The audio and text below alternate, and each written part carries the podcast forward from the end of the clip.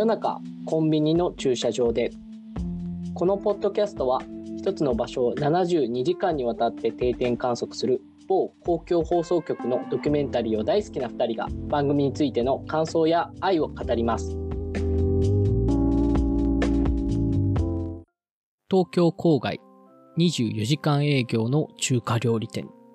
ということで今回はですねこの東京の郊外にあるまあタイトルの通り24時間営業してる中華料理屋っていうところなんですよね。まあすごいこのロードサイドにある場所で、まあおなじみのね、ラーメンとか餃子とかチャーハンっていったところが、まあなんと24時間食べれますよっていうところで、まあ本当にいろんなお客さんが来てる3日間になっていたんですけれども、今回山口さんいかがだったでしょうか？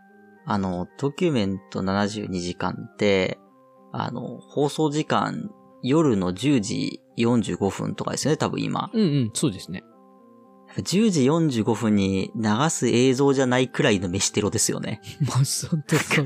まあ、よくやりますよね。72時間ってね。うん、でも、なんか、それにしても、大体こう、変わったメニューとかの店があるじゃないですか。まあね、とか、まあ、こう今回出てくるその中華料理のメニューってあまりにも日常ご飯すぎるじゃないですか。本当そうでしたよ。本当に日常のラーメンとか、うん、で、やっぱ名物は餃子って言って、その、なんかすごい、なんていうの、円盤で、綺麗にこうできて、中華料、中華街とか、中華、うん、いわゆる中華料理出てくるっていうよりも、もっとシンプル餃子じゃないですか、普通の。うん、あまりにもなんか日常ご飯すぎて、すごい飯テロ会だなっていうのは めっちゃ、まあね、初見は思いましたかね。町中華ファミレスって感じでしたよね。はい、いや、まあ、簡単に言うとね。うん。その立ち位置もなんともで、うん、24時間営業の中華料理屋で、で、まあ、ロードサイドにあるんですよね、これが。そうそうそう。なんかみんなまあ、車とかで来て、うん、で、本当に今地域密着型ですよ。で、町中華っていうよりも、今本田さんが言ったみたいにファミレスとか、ね。あの、ドライブインとか、サービスエリアとかに近いんですよね。その過去回の話で言うと、ね、見え方的には。でも、サービスエリアとか、そういうのよりも、トラック運転手ばっかりとか、そういうんじゃないじゃないですか。うん、今回は割と家族連れが多かったりとか、なんかそこは一つ特徴として、この場所自体はあるなと思いつつ、あの、まあ、言っちゃあれなんですけど、そのファミレスじゃないですか。すね、平たく言うと。うん。なんか、すごいここに思い入れがあって、なんか食べに来てますみたいな人ってあんまいないんですよね。もちろんもちろん。だから、だから、本当に日常の風景だなっていう回なんですよね。うん。なんか、あまりにも日常すぎて、別に、なんか僕らがまあ、こ、このポッドキャストもそうですけど、なんか、話すことがあまりにもないぐらい日常なんですよね。まあ、いいわゆるその日常だっていうことが一番ここで言ってることというか、まあ、あの、途中にもありますけどね、うん、なんかここがほっとするんですっていう。はい、で、まあ一番わかりやすいやつでいくとあれですよね、あの、娘さん二人とお父さん来てて、あの、伊勢神宮の帰りに最後ここ言ってますって はい。で、まあ、東京からこの三重の伊勢神宮ですからね、す、多分すごい距離をお父様が車を走らせて多分行ったでしょう。で、そ、その中で、うん、まあ、伊勢神宮なんてね、あそこ行ったらおかげ横丁とか行って、多分食べるものたくさんあって、はいね、あの、娘さんたちもいろいろ、あの、食べながら食べ歩きしましたとか言ってって帰りここですからね。最後の締めに。っていうぐらい、そうですよね。なんかね、あ、帰ってきたんだ。はい、自分たちの街に。あ、お腹減ったね。まあもうここで食べて帰ろうっていう、こ、これですよ。よくある。いや、でも、わかるじゃないですか。そのなんかちょっといいもん食べて、うん、なんか、やっぱマックとか食べたいなみたいな気持ちはあるじゃないですか。はいはい。とかいつも通りのものが食べたいみたいな。うん、中華料理とかもそうですけど、ね、家の近くの町中華とかカレー屋とかね、わ、うん、かんない。ラーメン屋とか。その、その立ち位置ってことですよね、この場所がね。いつも通っているあそこのおなじみのあの味を、まあ疲れて最後帰ってきてっていうところで、うん、だからこそ食べたいっていうことになるっていうのって、まあ飲食店としてはこれだけ強いことはないですよね。ほんとそうですよ。で、うん、まあね、なんか中華料理っていうものが、なんかほぼもう我々の国民食と言っていいぐらい、広がってるってことなんです。そ、ここまで日常、だって、途中出てきますけど、その、ルースー麺とか、うん、その餃子、まあ餃子ラーメンとかね、そういうのもそうなんですけど、うん、別に普通の、いわゆる割とちゃんと中華出してるじゃないですか、ここ。まあ、そう、絶妙なんですよね。そう。それが本当に中華料理っていうジャンルが、なんかともすれば和食以上にいつも通りのものになってるっていうか、うん、なんか外食して食べるみたいな選択肢必ず上がるじゃないですか。正直イタリア、ね、フランス料理とかより上がるじゃないですか。うん、その順番として。まあ人によってはあるけど。であればある。うん。うん、なんかそれって今回のとこもそうだと思うんですけど、やっぱ値段っていうのも一個鍵だと思うんですよね。うん。あんまり高くない。てか全、むしろ安いみたいなところ。安いお店も多いみたいな。値段に対する満腹感がいいってことなんですよね。うん、それはあるかなと思いましたかね。うん。だからこそ、その、働く、それこそね、ドライブインっていう形で、うん、働く人たちが仕事の合間なんですって美味しそうにこう書き込む姿もあるし、うん、で、こう家族連れもあるし、そう。なんかこう子供の運動会の帰りなんですっていうので、ちょっとチャーハンをこう分けて、お子さんが書き込むみたいなところもあったりっていう、あの、いや、本当にこれ多分その全部載せなんですよ。なんか、しかもその、関東というか東京郊外っていうタイトルですけど、はい。本当にこう東京の郊外の感じが、もうその全、全部載せすぎて、うん、なかなかね、やっぱいないと思うんですよ。いきなり来た人が、あの、デビュー戦、あの、王さんだったっていう、なんか元ピッチャー。はいはい。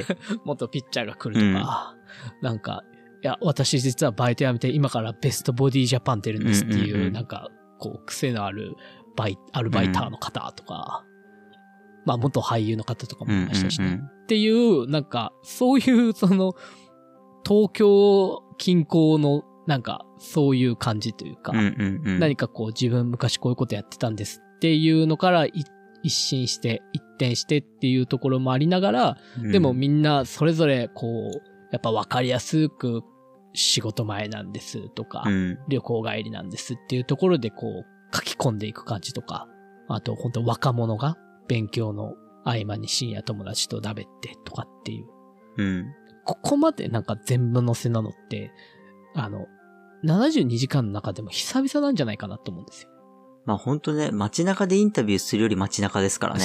その話題の数が。話題の数が、ね、そう。本当ね、これ中華料理の品揃えぐらい豊富じゃないですか。はいはい。で、なんかそれって一個ポイントだと思ってて、中華料理って一括りに言っても品揃えがめっちゃあるじゃないですか。だから、ね、受け皿広くていろんな人来やすいってなると思うんですよね。本当ファミレスがそうですよね、うん、そもそも。やっぱなんかそれってやっぱイタリアンみたいなとパスタかピザかみたいな、うん、他もあるんですけど、だいたい王道で言うとその二択で、みたいになってくるじゃないですか。メインどころで言うと。で、なんか他も和食って言って、まあもちろんね和食もいろいろあるけど、だいたい系統がその、なんとなくに似通ってくるというか数パターンになってくる中で、やっぱ餃子とラーメンと麻婆豆腐とかが同じくくりになってるうん、中華っていう、その雑多性だからこそ、なんかこれ食べたい、あ、これ中華だな、みたいな。餃子食べたい中華だな、何食べたい中華だな、みたいなのがあるから、こんだけ多様だし、しかも24時間、朝昼晩対応できてるみたいなのがあるんだと思うんですよね。うん。なんかだからすごいなと思って。で、最後そのこの72時間で24時間営業で密着してる時って、早回しで最後出たりするじゃないですか。はいはい、途中深夜帯とか。うね、うん。で、ここ本当にひっきりなしに人来てたじゃないですか。そう、もうね。すごいっすよね、あれ。いや、もうあれはなんかね、もうあそこの多分ロードサイドも含めて大動脈っていうことですよ。うん、そうだと思うんですよね、うん。血が流れるように出て入って、あそこで英気を養ってまた出ていくっていうところが、まあここまで回りきってるのかっていうその回転率というか。はい。だってもう、沖縄旅行行く前に来ちゃうんだから あれは結構なんか違いますけどね。違うエクストリームさがあるやつですけどね。でもなんかそういうのもちょっとあるあるっちゃあるあるじゃないですかね。うん、いや、わかります。うん。朝一出て、ちょっと腹ごしらえしていくかっていう時にも、まあここはやってるしっていうのがあって、で、まあその老若男女っていう話で言えば、やっぱね、あの、たくさん頼んでもいいし、ちょっとでもいいわけですよ。一品料理だけ頼んで帰ってっても許されるっていう、そこの、そのさっき言った山口さんが言ってた、誰でもっていうところで言えばそこの強さがあるというか、何選んでもいいし、その量も選べるし、それこそお子さんが、まあちょっとこう、少し、まあ、あの、遊んでても大丈夫なぐらいのその、席の余裕とかもね、含めて、まあもうすべてがもう設計され尽くしていて、それはもうあの場所として必要だから、す、べ、ての人をあそこで支えているからっていうところが、遠巻きの早回しでもよく分かったし、なんかだからこそ、なんか、途中雨の時とかってあったじゃないですか。はいはいはい。雨とあれ合いますよね。そうですね。ああいうお店とかってね。なん雨土砂降りの中で、うわ雨降ってきた、ここ入って飯とりあえずこう、みたいなあの流れ。はい。ああいうのとかってなんか、本当にそれこそもういろんな場所で起こってるだろうなっていう日本中で。本当そうっすよね。なんかその友達と深夜中華に来ましたみたいな二人組いたじゃないですか。うん、はいはいはい。で、なんかああいうの、その、僕も全然経験あるんですけど、うん、やっぱ中華だと、一品でもいいし別に飲むだけでもいいから、ほんと深夜とか行けちゃうし、でもなんか行ったが最後大体食べちゃうみたいなのあるじゃないですか。こう結局メニューそうそう頼んじゃうみたいな。うん、なんか、そういうのも込みで、で、さっきの雨もそうなんだけど、うん、もう本当に日常なんですよね。うんうんうん。で、なんか、それがなんかいい意味で目的化しないっていうのはあると思うんですよ、この場所って。はい。はい、その美味しいご飯屋さんって、やっぱそれこそ行列ができるラーメン屋さんとか、うん、そういうのってラーメン食べることが目的じゃないですか。はい。だから、いい意味でこう、料理が背景になるというか、バックになってると思うんですよね。うん。だから今回で言うと、その人の話がより入ってきやすかったんだと思うんですよ。そうですね。いろんな話がね。うん。うん。それそうだろうなって納得できますもんね、大体、そうなんですよ。うん。だってこう親子で、親子でじゃあレーシングカートやってますみたいな。うん。だから同じ時期に始めたから、お互いこう切磋琢磨してるんです、みたいな話もあるし、うん、なんか着物の女性がいて、で、なんか、隣町から食べに、餃子食べに来ててみたいな。そうです。人もいるし、うん、でさっき本田さんの言ってた、こう、ちょっと癖の強いアルバイトの人もいたりとか、うん、で、なんか、あと、この場所で早朝っていうところで言うと、なんかこれ近くに市場があるみたいですよね。市場が。ああ、なるほど。うんうん、そうで、それがあるから、なんかこう、トラック運転手からフォークリフトにこうね、あの、乗り換えて働いてますっていう今おじさん出てくるんですけど、なんかその、うん、そういう人とかのやっぱ話聞いてると、だからなんか24時間なんだなっていうのも割と腑には落ちますけどね。うん。市場があるから。ね、まあもちろんそう大動脈っていうのもあるんですけどね。うん。うん、その街の要請に従ってやっぱあるなってありますよね。うん、だから今回その、そういうロードサイドみたいなところで、はい、山口さんも言ってたように早回しだといろんな車が出たり入ったりっていうとこあったと思うんですけど、うん、まああそこのね、その駐車場のね、バカでかさもね、あるあるだなと思いましたし、結構こう、インタビューした方とかを、はい、ありがとうございましたみたいな感じで見送るじゃないですか、うん、ドキュメント72時間って。はい、でね、そのね、こう、車もね、いろいろあるんですよ、やっぱ。うん、あの、どでか、あ、これってこんなどでか車乗ってんだみたいな感じで、はい、あの、こう、いかついどでか車で去っていく人もいれば、うん、まあ本当にね、あの、もう結構この車種長い年数乗ってるだろうな、みたいな、まあ、軽自動車とか含めて、なんか去っていく感じとかっていうところも含めて、あの、これまでのそのドライブインとかだと、まあわかりやすくトラックでとかってこう結構やっぱ決まってたじゃないですか。うん、なんですけど今回って本当いろんな人がいるからこそ、いろんな人のさよならっていう時のなんかどの車乗ってるかの多様性というか、うん、かそこのギャップ、ギャップも含めて結構見てて面白かったですよ。やっぱロードサイドあるあるっていうか、あるあるっすよね。郊外あるあるというか。郊外あるある。結構意外な人が意外なドデカ車で帰ってくんでね。うん、それが面白かったですよ。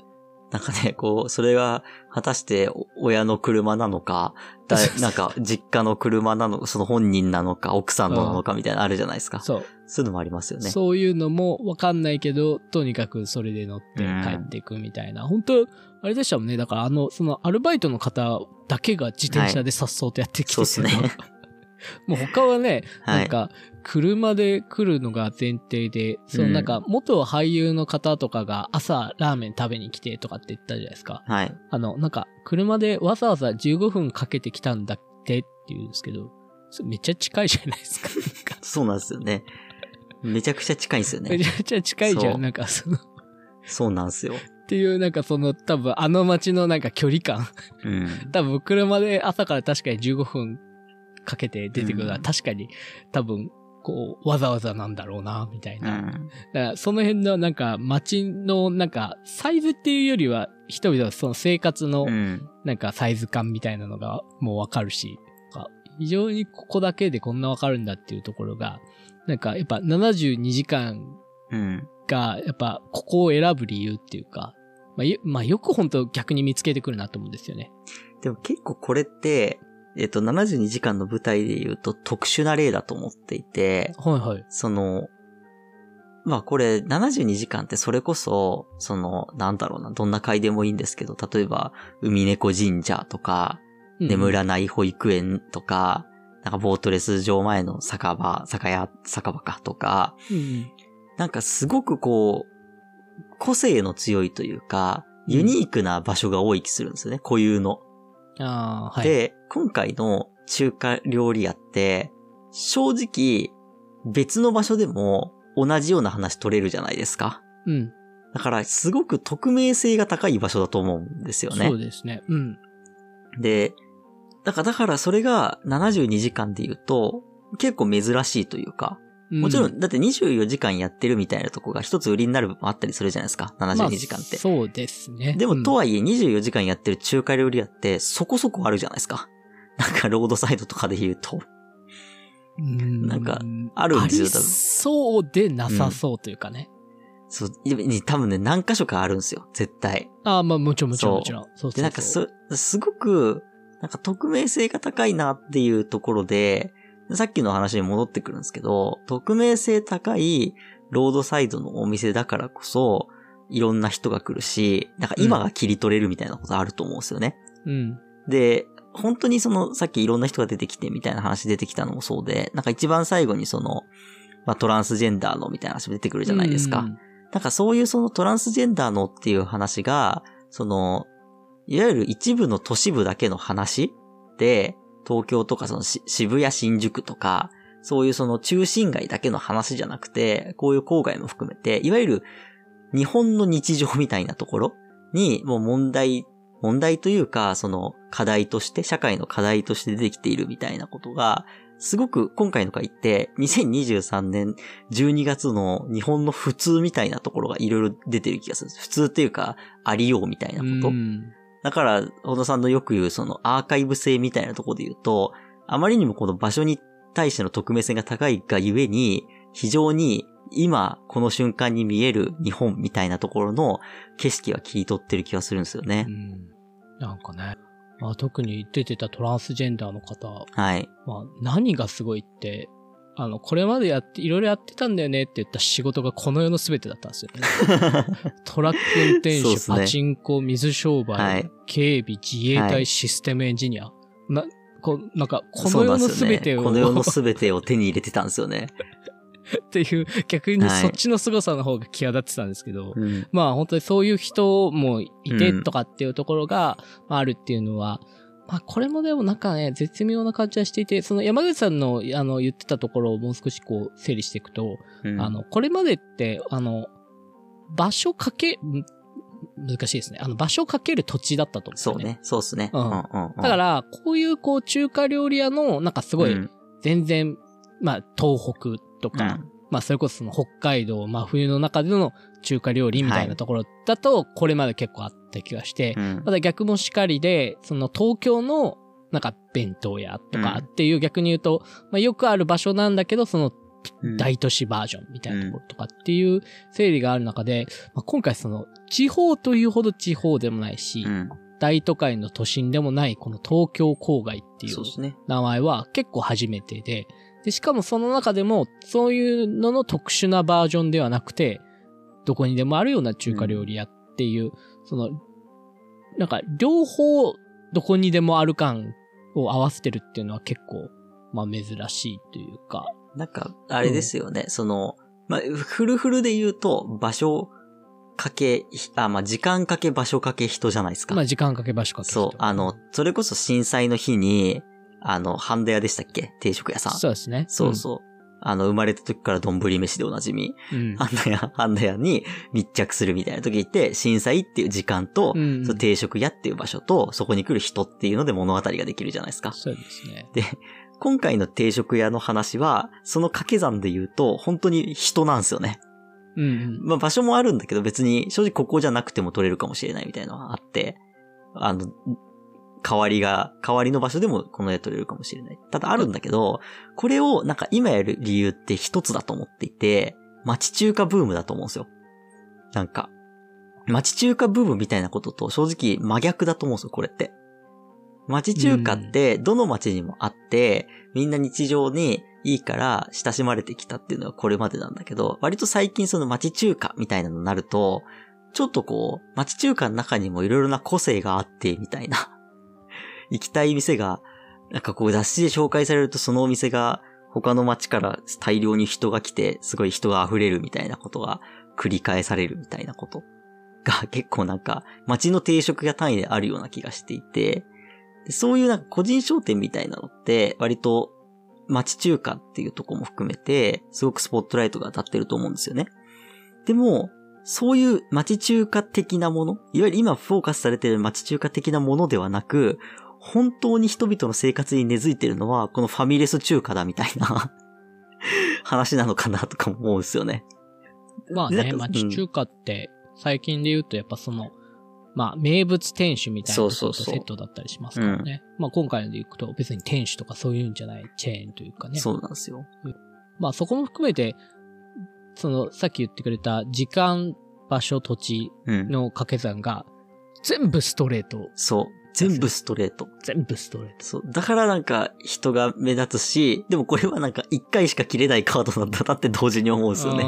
だからね、ちょこちょこやってんすよね。だからそれこそ、大宮の喫茶店とかあったじゃないですか。そうそうそう。あるんですよ、そういうの。あと、群馬のフードコートとかね。はいはい。うん。ああいうのは、いやまあ、この全ストレート回で、うん、まあ珍しいというか、なんかこう、ある時ある時で、それこそその、何回も切れない カードとして数年に一回訪れるみたいな。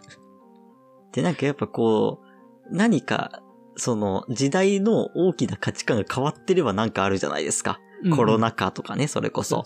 震災とか、あればあるんだけど、そう別にそんななんかすごいないじゃないですか。ない。だからもうこのカードはなかなかもう次はしばらくは切れませんということで。ね、多分前回が大宮だったと思うんですけど、はい、からね、多分もう5、6年経ってそうですね。人時代をこれで刻んでいくと。そうですね。またこれ、このストレート界は5年後に。5年後にあると思います。あるっていう感じですかね。はい。はい。では、今回は以上となります。はい、ありがとうございました。ありがとうございました。